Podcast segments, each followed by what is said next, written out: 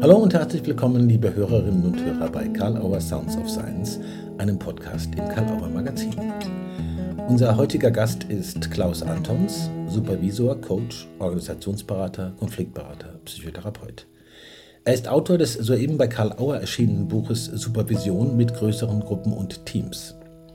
Gemeinsam mit Monika Stützle-Hebel hat er im Verlag für systemische Forschung bei Karl Auer auch ein Buch herausgegeben mit dem Titel Feldkräfte im Hier und Jetzt.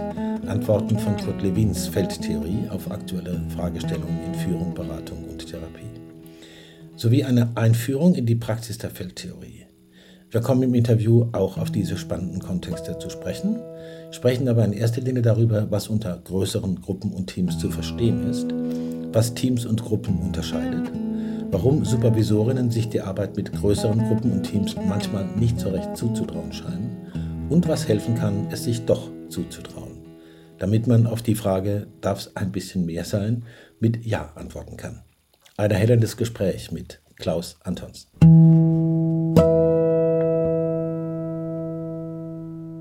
Hallo lieber Klaus Antons, Zuerst mal lieben Dank, dass Sie sich die Zeit nehmen, hier mit Karl Auer Sounds of Science ein Gespräch zu führen. Danke sehr dafür. Und ganz herzlich willkommen. Hallo. Hallo. Ja, Gruppendynamik markiert einen ganz deutlichen Anteil Ihres beruflichen Lebens und das schon ziemlich lange. Und das betrifft, so habe ich es aus der Vita gelesen, alle Ihre Arbeitsschwerpunkte, als da sind Supervision, Coaching, Persönlichkeitsentwicklung, Organisationsberatung, Konfliktberatung und Psychotherapie. Wir kommen auf die einzelnen Felder dann auch ein bisschen zu sprechen. Mhm. Es geht aber jetzt erstmal um das äh, aktuell bei Karl Auer erschienene Buch Supervision mit größeren Gruppen und Teams. Äh, wie der Titel sagt, zielt das auf den Berufskontext Supervision. Jetzt mehrere Fragen in einer gleich. Was heißt hier größere Gruppen? Um wie viele Leute handelt es sich da? Wo kommt diese Form vor? Und dazu gleich gepackt, warum trauen sich manche Supervisorinnen die Arbeit mit diesen Gruppen nicht so recht zu? Den Eindruck kann man ja haben. Also dieses Bündel erstmal. Okay, mal zum ersten. Also professionell betreibe ich Gruppendynamik seit ziemlich genau 54 Jahren. Mhm. Ich bin Gründungsmitglied der damaligen Sektion Gruppendynamik im DADG okay. äh, und bin bis heute dabei.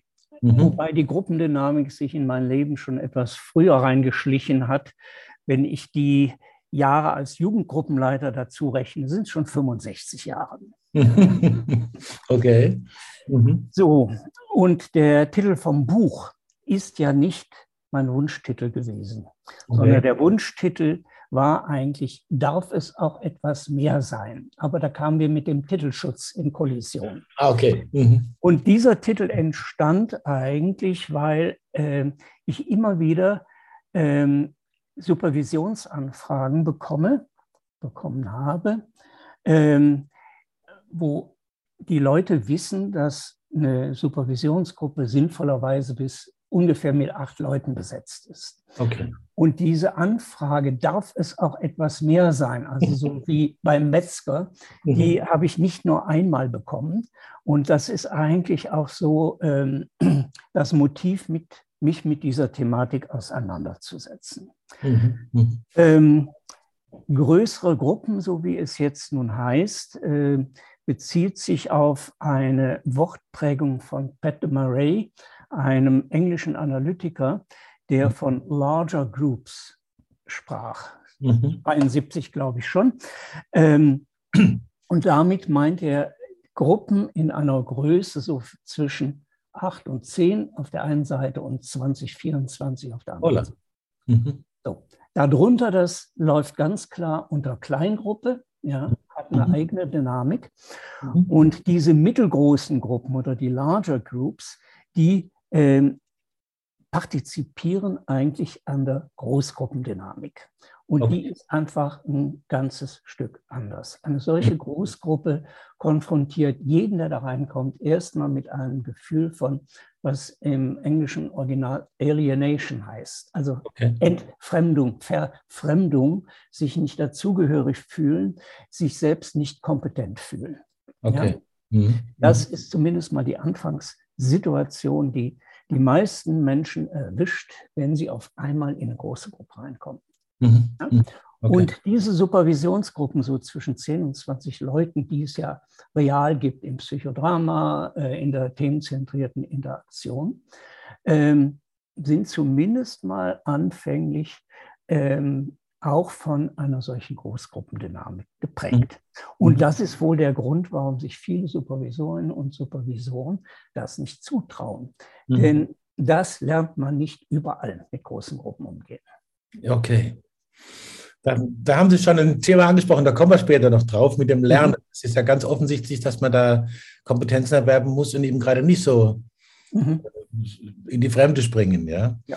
Mhm. Komme später gern darauf zurück. Vielen Dank. Okay. Mhm. Äh, ein bisschen ist ja schon was drin für die nächste Frage, für wen Sie dieses Buch eigentlich genau gemacht haben. Für wen kann und wird es hilfreich sein? Aber vielleicht auch über die Zielgruppe Supervisorinnen und Supervisoren hinaus. Ja. Mhm. Ich denke mal, alle Coaches, die Coaching nicht nur als diadischen Zweierprozess verstehen, mhm. die sind auch mit gemeint. Mhm. Ähm, da, äh, sagen wir mal, die meisten größeren Gruppen dieser Art finden sich im Heil- und Pflegebereich, mhm. in kirchlichen Einrichtungen und in der Erwachsenenbildung. Mhm. Und an Leute. Mhm. Da, da trifft man die am häufigsten an, wenn man als Supervisor auf dem freien Markt tätig ist. Das heißt, es wäre ganz wichtig für Leute, die in äh, Supervisionen tätig sind, dass die äh, gerade in diesen genannten Feldern, äh, die kriegen da einfach viel mit, auch vielleicht auch so ein bisschen, um, um die Frage dabei aufzunehmen, darf es ein bisschen mehr sein, um sich das zuzutrauen, zu sagen, ja, darf. Ja. okay, okay. Kommen wir noch mal kurz zum Begriff äh, Gruppe. Sie unterscheiden auch Gruppen und Teams verwenden da ganz fein diesen bourdieu'schen äh, Buchtitel Die feinen Unterschiede. Äh, vielleicht dazu ein paar Bemerkungen. Das kann man natürlich alles im äh, Buch detailliert noch nachlesen, aber wo sind so die Differenzen? Das wird ja oft gemeinsam benutzt, aber ja. wo sind wichtige Unterscheidungen zwischen Gruppen und Teams? Um es mal ganz platt und einfach zu sagen. Gruppen lernen miteinander und Teams müssen was produzieren. Okay. Okay. Ist sehr grob, stimmt auch nicht äh, für alle Fälle, aber als Grobunterscheidung kann man sagen, Teams treten am häufigsten auf ähm, als mehr oder minder zwangsweise zusammengewürfte Gruppen von Menschen, die in einem Arbeitszusammenhang stehen. Mhm. Okay. Und Gruppen, von Selbsthilfegruppen angefangen bis zu Therapiegruppen, ähm, auch solche Supervisions- und Intervisionsgruppen, mhm. äh, die sind zum wesentlich größeren Teil freiwillig aus eigenem Entschluss entstanden. Mhm. Und ähm, die haben auch meistens ein definiertes Ende. Ja, wir laufen über ein, zwei, drei Jahre. Mhm. Ja. Mhm. Und ähm, ich habe also zum Beispiel ein Team aus einer Suchtberatungsstelle oder von der Telefonseelsorge, Mhm.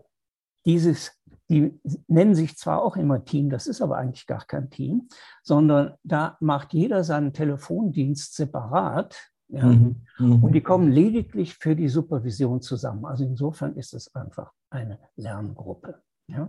Hingegen Team, was sich mehr oder minder jeden Tag auf die Nerven geht, äh, die können eine Teamsupervision meistens ganz gut gebrauchen. Ich hatte gerade heute Morgen noch eine. Okay, dann sind Sie ja sozusagen ganz frisch wieder in der Erfahrung. Ja. Ich finde es eine sehr interessante und wichtige Unterscheidung, äh, die vielleicht auch ab und zu übersehen wird. Ja, solche, ja. Solche häufig, wird, häufig, wird, es wirklich synonym gebraucht. Und das ja. stimmt eben nicht ganz. Okay. Also, wenn es näher interessiert, das habe ich ganz bewusst detailliert ausgeführt. Ja, wunderbar. Die feinen Unterschiede. Sehr gut. Drei Fragen in einer kommen jetzt. Äh, was unterscheidet Beratung im Einzelsetting und Beratung in und mit Gruppen oder beziehungsweise Teams? Äh, was muss auch Beratung im Einzelsetting, ich glaube, das ist auch ein interessanter Punkt, an gruppendynamischen Wissen drauf haben? Und äh, die dritte Frage wäre, wie würden Sie systemisches und systemtheoretisches Know-how da einordnen? Äh, wie wichtig ist das? Wie unverzichtbar ist das? Natürlich mit anderem, da kommen wir auch noch hin. Also sozusagen Einzelsetting, was muss man im Einzelsetting an gruppendynamischen Know-how haben und äh, wie steht es um die systemtheoretische Kompetenz? Okay, also zur ersten Frage. Mhm. Ähm, wenn ich mit einem anderen Menschen in einen Beratungsprozess einsteige, ganz egal, äh, wie ich das nenne, ja, mhm. mhm. dann gibt es genauso viel Interaktionsmöglichkeiten wie Personen, nämlich zwei, hin und her. Mhm. Ja. Sobald jemand Drittes dazu kommt, verdreifacht sich das. Dann mhm. gibt es nämlich sechs Möglichkeiten der Interaktion. So, mhm. und bei vier, das wächst dann asymptotisch an. Mhm. Und deswegen wird in eigentlich in gängigen, allen gängigen Definitionen Gruppe erst ab drei definiert. Mhm. Ein. Team, ein Zweierteam höchst effizient sein kann. Aber mhm. ist in diesem Sinne noch keine Gruppe, weil mhm. die Anzahl der Kommunikationsmöglichkeiten mit der Anzahl der Personen übereinstimmt. Mhm. Mhm. Okay. So. Ähm, die zweite Frage. Mhm. Ähm, also da geht es um den, um ja, also, was braucht man, auch wenn man im Einzeltätigen arbeitet, doch an gruppendynamischem Know-how. Ich denke mal, es kann zumindest nichts schaden, mhm. ähm, denn häufig kommen die Menschen in ein Eins, eine Einzelsupervision oder in ein Einzelcoaching mhm. und haben als Fallsituationen ja.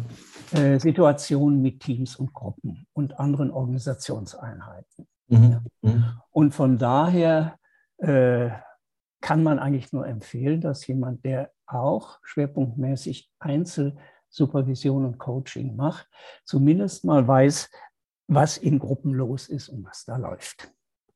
Das geht praktisch so, das schwappt so mit rein, kann man so das sagen. Das schwappt mit rein, ganz genau. Mhm. Ja. Okay, okay. Mhm. Ähm, und zur dritten Frage, ich würde da heute gruppendynamisches und systemisches äh, Denken und Handeln nicht mehr so fein auseinanderklamüsern. Ja? Okay, okay. Äh, euer Karl-Auer Verlag ist eigentlich unser gruppendynamischer Hausverlag geworden. Ja? Okay. Und das passt und stimmt. Und äh, das wenig verkaufte Buch von Monika Stütze-Hebel und mir von 2015, mhm. äh, da ist ein Artikel von Jürgen Kritz drin, der mhm. Levin, äh, der Titel ist Levin, ein früher Systemiker. Ja? und ähm, es ist zwar eine andere Nomenklatur, auch eine andere Denkweise, aber es ergänzt sich. Äh, mhm. da, der Fritz, der propagiert ja nun ständig, dass Leute, die systemisch arbeiten, auch eine gruppendynamische Selbsterfahrung machen sollten. Ne? Ja. Das kann ich auch nur unterstreichen. Mhm. Denn ähm, ich weiß, ich glaube, in Heidelberg ist es nicht so, aber es gibt systemische Ausbildungen, äh, aus denen Leute rauskommen, die meinen, sie könnten ganz frei außerhalb des Systems stehen und wären davon gar nicht betroffen. Das ist schlichtweg eine Illusion. Ja. Mhm. Insofern ist dieses gruppendynamische Moment, sich als ähm, äh, Teil, zwar ein Sonderteil, aber Teil eines äh, Beratungssystems zu sehen, mhm. dringend notwendig, sich anzuschauen. Das klingt ja so quasi selbstverständlich, aber ist offensichtlich, ich komme da auch noch mal hin, mhm. mit Verlaub auf diesen Weiterbildungskontext, mhm. äh, was da gebraucht wird. Ich würde vorher gerne die Spur aufnehmen, die Sie jetzt mit dem Kurt Lewin mhm. äh, schon gelegt haben.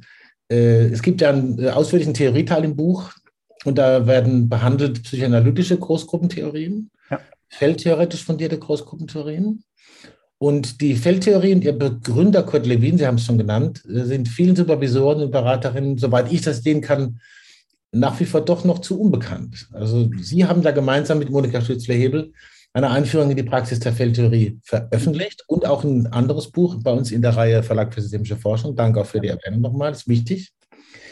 Was macht jetzt, wenn wir das mal rausgreifen wollen, die Feldtheorie für Beratung und Supervision so attraktiv? Was verliert man, wenn man das nicht zur Kenntnis nimmt? Auch wenn es ein anderes Wording oder Begriffswelt ist. Mhm. Es, sie hilft sehr, dynamisch zu denken. Ja?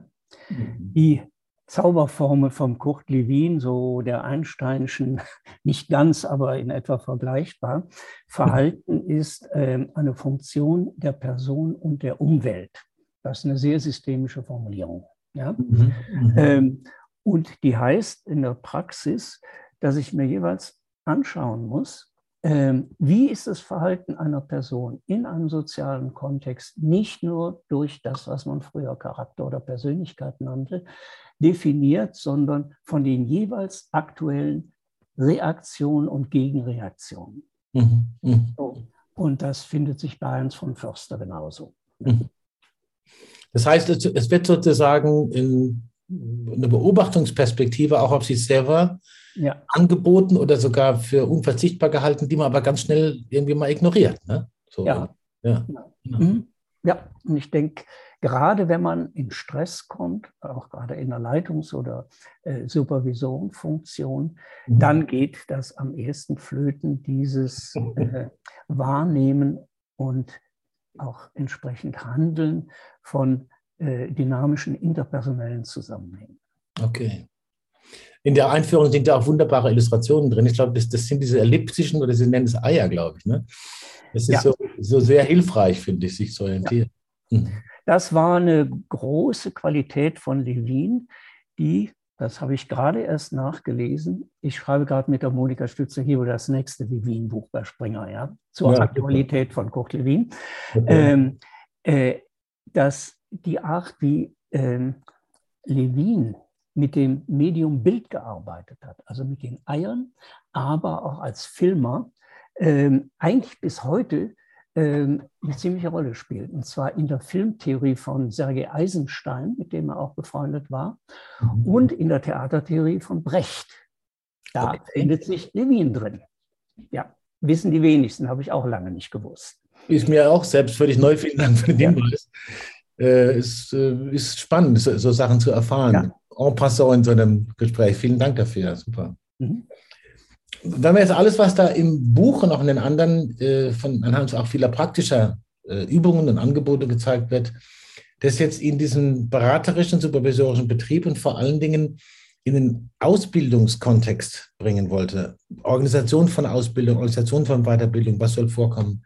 Mhm. Ähm, was braucht es dafür? Was ist da unverzichtbar? Was ist da notwendig? Also wenn ich mal einen der Supervisionslehrgänge, die ich selbst in den verschiedensten Funktionen über Jahrzehnte geleitet habe, ja, mhm. äh, dann denke ich, ist unverzichtbar und wichtig eine reflektierte und begleitete eigene Praxis von Beratung. Mhm. Ich glaube, diese äh, Forderungen erfüllen sämtliche Supervisorenausbildung. Nicht alle Coach-Ausbildungen. Da gibt es Wochenend-Schnellbleichen. Dann darf man sich Coach nennen, weil das nicht geschützt ist. Ja. ähm, aber was es braucht, ist, und ich kenne keinen Supervisionslehrgang, der unter zweieinhalb Jahre lief. Die mhm. meisten sind so um die drei Jahre lang. Mhm. Das heißt, ein ständiges Wechseln zwischen angefüttert werden mit Theorie, nützlicher Theorie, mhm. ähm, Selbsterfahrung ja, und kontrolliertem Arbeiten an eigenen Fallsituationen. Mhm. Das, denke ich, äh, ist in jeder Supervisionsausbildung drin. Und das haben auch methodische Ausbildungen wie Gruppendynamik, Psychodrama, TZI und so weiter. Mhm die ja auch ihre gewisse Zeit in Anspruch nehmen müssen, wenn genau. sie äh, als seriös gelten wollen. Ja. Ich meine, mhm. ein Stück Persönlichkeitsentwicklung mhm. ist einfach unverzichtbar. Ja, ja, okay. Dass man auf die eigenen blinden Flecke kommt und denen nicht mehr so ausgeliefert ist. Mhm. Also man kann, Sie haben ja schon das eine oder andere angedeutet, dass in verschiedensten äh, Instituten und Ausbildungslehrgängen und Curricula lernen ähm, müssen jetzt da keine Pro- oder Anti-Werbung machen, aber eine kritische Frage hätte ich mhm. doch noch zu diesen ganzen Weiterbildungskontexten. Worauf kann man achten, wo man dann sagen kann, hier besser nicht? Sie haben schon diese Wochenend-Instance angesprochen. Worauf kann man achten, wo man sagen kann, da lerne ich es mal besser nicht, weil da lerne ich es eh nicht? Kann man dazu was sagen? Das ist ein bisschen provokante Frage vielleicht. Ähm, ganz genau die Ausschreibung anschauen und die nicht nur alleine anschauen, sondern gegenlesen lassen durch jemanden, der sich auskennt und der oder die einen sagen kann, äh, das klingt mir recht windig oder da kann man davon ausgehen, das ist solide. Und ich denke mal, wenn diese drei Bestandteile, die ich vorhin genannt habe, in so einer Ausbildung deutlich ausgewiesen sind, kann man sagen, taugt mhm. was. Mhm. Okay, vielen Dank. Mhm. Aktuell muss sein, aus meiner Sicht, äh, die sehr besonderen Zeiten, wie viele sagen und vieles auch erleben, in denen wir gerade leben, mit sehr besonderen Herausforderungen, Belastungen, psychischen, körperlichen, organisatorischen, gesellschaftlichen und sicher auch beraterischen. Bei all dem vielen, Sie haben ja gerade heute Morgen wieder, wieder äh, eine Arbeitssession gehabt. Ähm, mit Maske. Mit Maske. Die, ja. die, sind eben sehr vorsichtig, ja, weil sie mhm. mhm. ähm, mit Leuten auch zu tun haben, die wahrscheinlich nicht geimpft sind, wo das Risiko, sich anzustecken, recht hoch ist. Auch wenn man viermal geimpft ist, kann man sich noch infizieren. Ja. Mhm. Das macht zwar die Verständigung etwas schwieriger, ja, ja, ja. aber wenn man sich in so einem Team länger kennt, dann versteht mhm. man sich, auch mit Maske. Mhm. Was ist Ihnen sonst so bei? Da gibt es ja ganz vieles, aber vielleicht greifen Sie ein, zwei Sachen raus, die Ihnen einfallen. Was Ihnen noch so aufgefallen ist an Spezifischem in diesen besonderen Situationen und Prozessen, in denen man ist? Und gibt es vielleicht irgendwie einen von sicher vielen möglichen Tipp.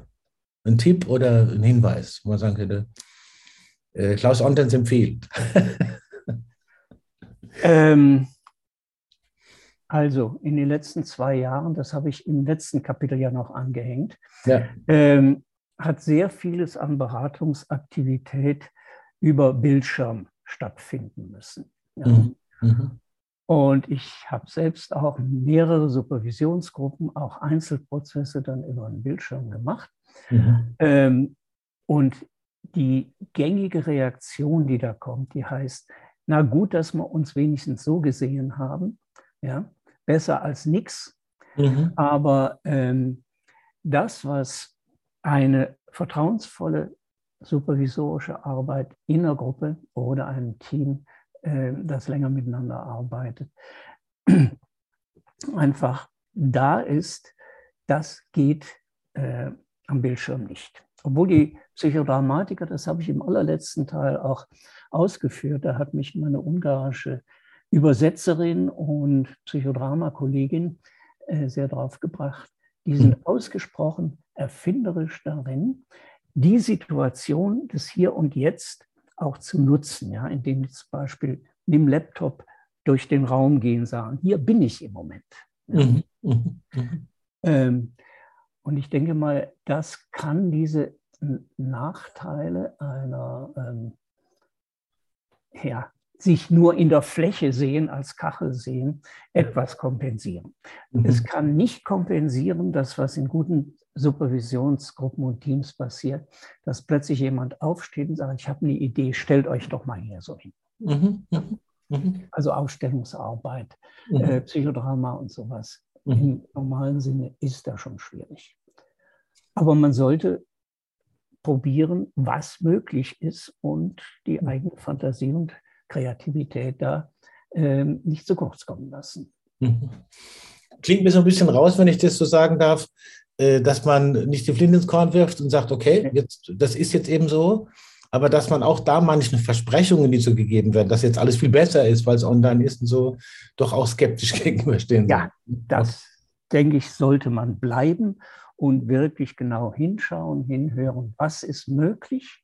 Manches mhm. ist in der Tat möglich. Es ist mhm. zum Beispiel viel leichter, sich auch zurückzuziehen. Mhm. Wie man Mikro oder Kamera ausschaltet oder mal auf die Seite tritt. Ja. Also die Möglichkeit des persönlichen Rückzugs in äh, Videokonferenzen, die ist im Sinne eines Schutzes, eines Selbstschutzes, mhm. äh, eher viel leichter zu machen. Spannend. Mhm, ja, finde ich auch. Also ich Vielen habe in zwei Jahren viel gelernt. Mhm. Ja, und ich lerne gerade auch wieder viel das Gespräch. Freue ich mich sehr. Ähm, ja, wir sind schon sozusagen fast eine halbe Stunde jetzt im Gespräch und jetzt kommt die klassische Karl Auer Sounds of Science Frage zum Schluss. Äh, nämlich die, ob es irgendeine Frage gab. Also man bereitet sich ja vor, man mhm. denkt, okay, das wird jetzt ein Gespräch sein. Und dann denkt man, auch das und das wird vielleicht gefragt oder thematisiert. Und dann kommt es gar nicht. Oder es gab irgendwas im Verlauf des Gesprächs, was jetzt irgendwie aufgetaucht ist, man hat es links oder rechts abgelegt, jetzt liegt es da noch. Gibt es irgendwie eine Frage sozusagen, wo Sie sagen würden, die stelle ich mir jetzt selber, wenn der Ola die vergessen hat? Äh, oder auch noch eine Art Statement, wo Sie sagen würden, das möchte ich jetzt hier noch äh, platzieren am Schluss. Äh, das, was ich mir schon vorher aufgeschrieben hatte, knüpft genau an das an, was wir gerade besprochen haben. Ich denke, es ist sinnvoll, die Chancen und Möglichkeiten virtueller Begegnung mhm. äh, wirklich zu erforschen. Ja? So mhm. wie die Psychodramatiker das machen oder wie Tops das macht. Ähm, nicht, und zwar das nicht einfach machen, sondern wirklich unter einem Levinschen Aktionsforschungskonzept machen. Mhm. Das besteht aus den drei Elementen Aktion, also Handeln, ja, mhm. äh, Training, Neues ausprobieren ähm, und Erforschung. Mhm. Ja?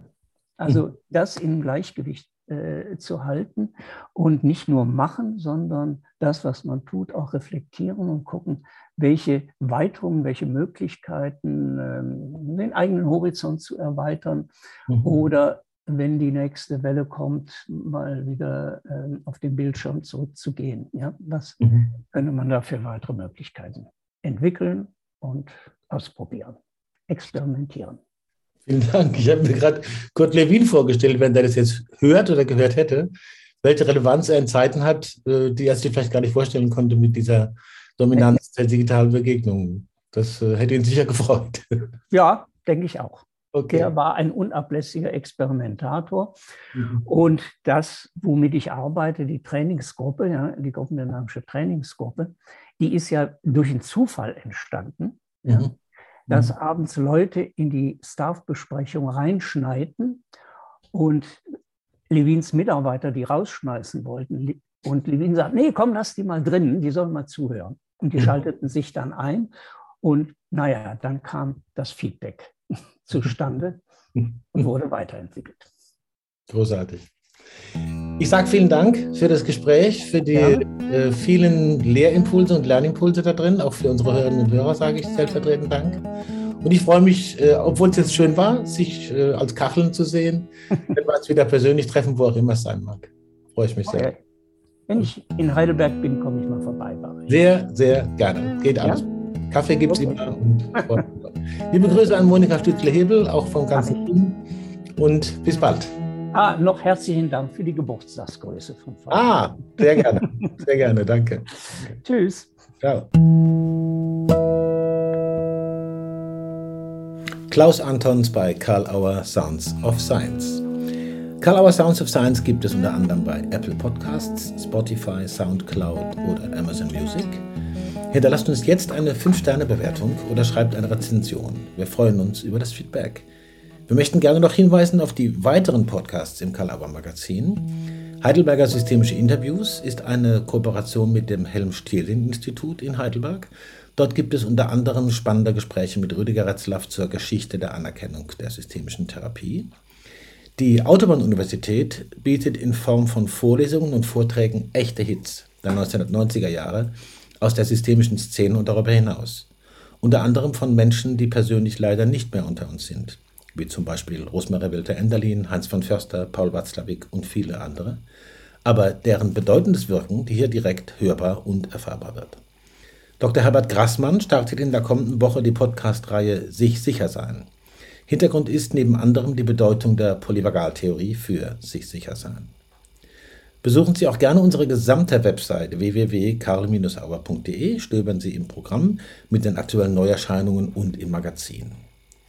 Danke für die Aufmerksamkeit und bis zum nächsten Mal bei Karl Auer Sounds of Science.